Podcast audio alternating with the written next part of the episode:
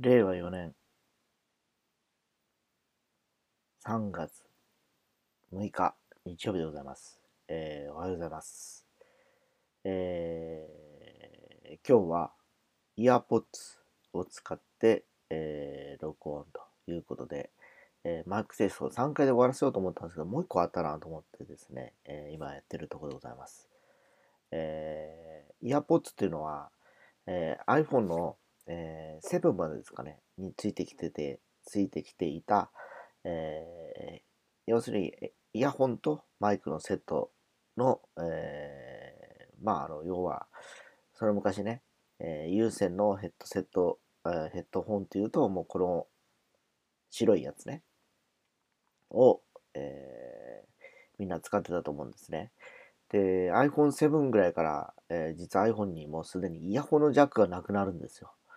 で、今、皆さん、最新の iPhone を持たれてる方はお分かりかと思うんですけど、えーライトニングケーブルの真ん中に、えー穴が一つあるだけで、えー最新の iPhone は、えー有線で、え音楽を聴こうとした場合、ライトニングケーブルのその変換ケーブルというものを買わないと使えないという状況になるという感じでございます。で、このイヤーポッツっていうのは、結局角度によって音がですね、えー要は、あの、聞こえ具合が変わったりするので、今もちょっとね、あの、マイク寄りにちょっと首をね、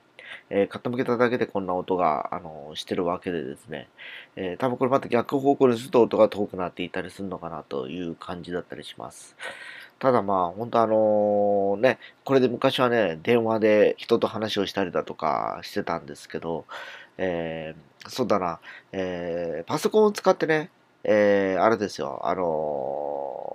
スカイプとか、まあ最近言うと LINE もそうですね、パソコンでできたりしますよね。音声のやり取りをする場合は、えーこれで十分ね、遅延もなく、あのー話もできるんですけど、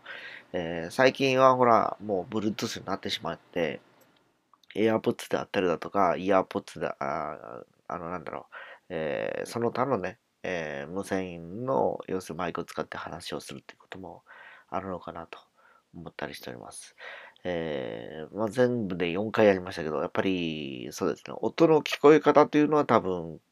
今日のこのね、イヤーポッツも悪くはないと思うんですけど、音の質っていうところで見ると、えー実際、えーおそらく昨日撮った USB デジタルの、えーマイク、あるいは一昨日のピンマイクなのかなと思いますけど、えちょっと聞かれてみて確認してみてください。